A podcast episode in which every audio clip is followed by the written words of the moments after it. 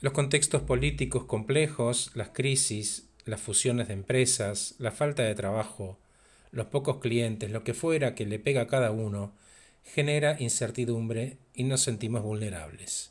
Luis me preguntó qué hacer más allá de, en su caso, formar equipos.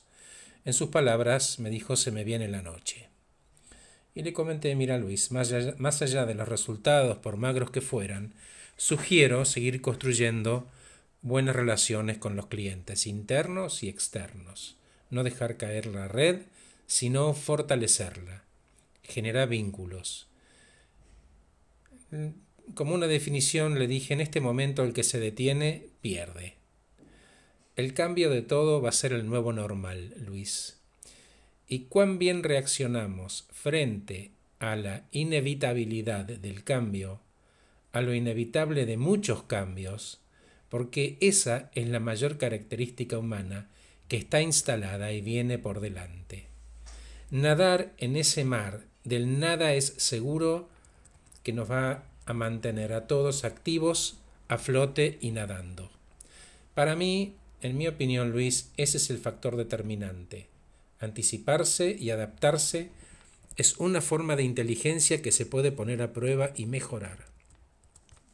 Y me contesta Luis, pero me frustro y me enojo. ¿Por? le pregunté. Porque una vez que me acomodo, me vuelven a cambiar el, cambiar el juego y ¡zas! vuelta a 180 grados.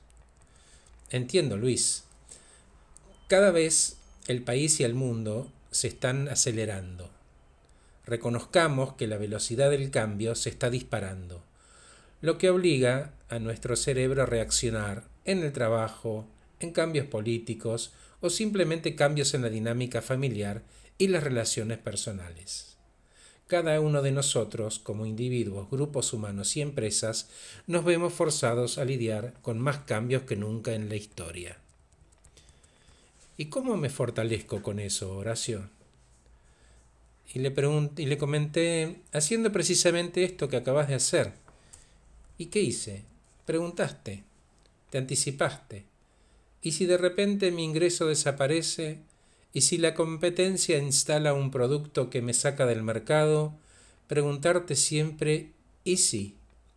Esta pregunta te aleja del pasado y te obliga a vos y a tu cerebro a simular escenarios, ya que tienen que contemplar diferentes versiones del futuro.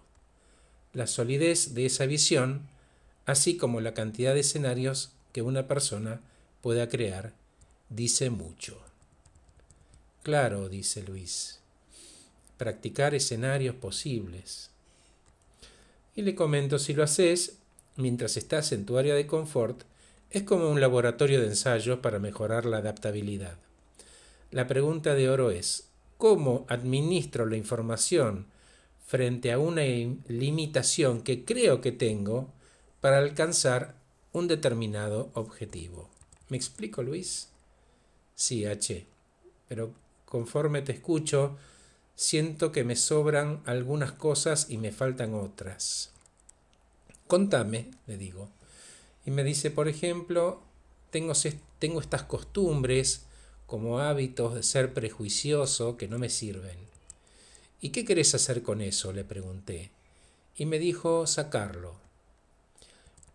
Le dije, desaprender sería mejor, para aprender distinto y mejor, como, entre comillas, resetearte. Y me pregunta, ¿y en algún momento esto se detiene, Horacio? No, Luis querido. Y porque no se, te no se detiene, te conviene que en ese reseteo incorpores la incertidumbre como un beneficio. Mejor aún si es un placer. Mejor todavía si es una oportunidad de reeditar tu persona y adaptarla al cambio permanente.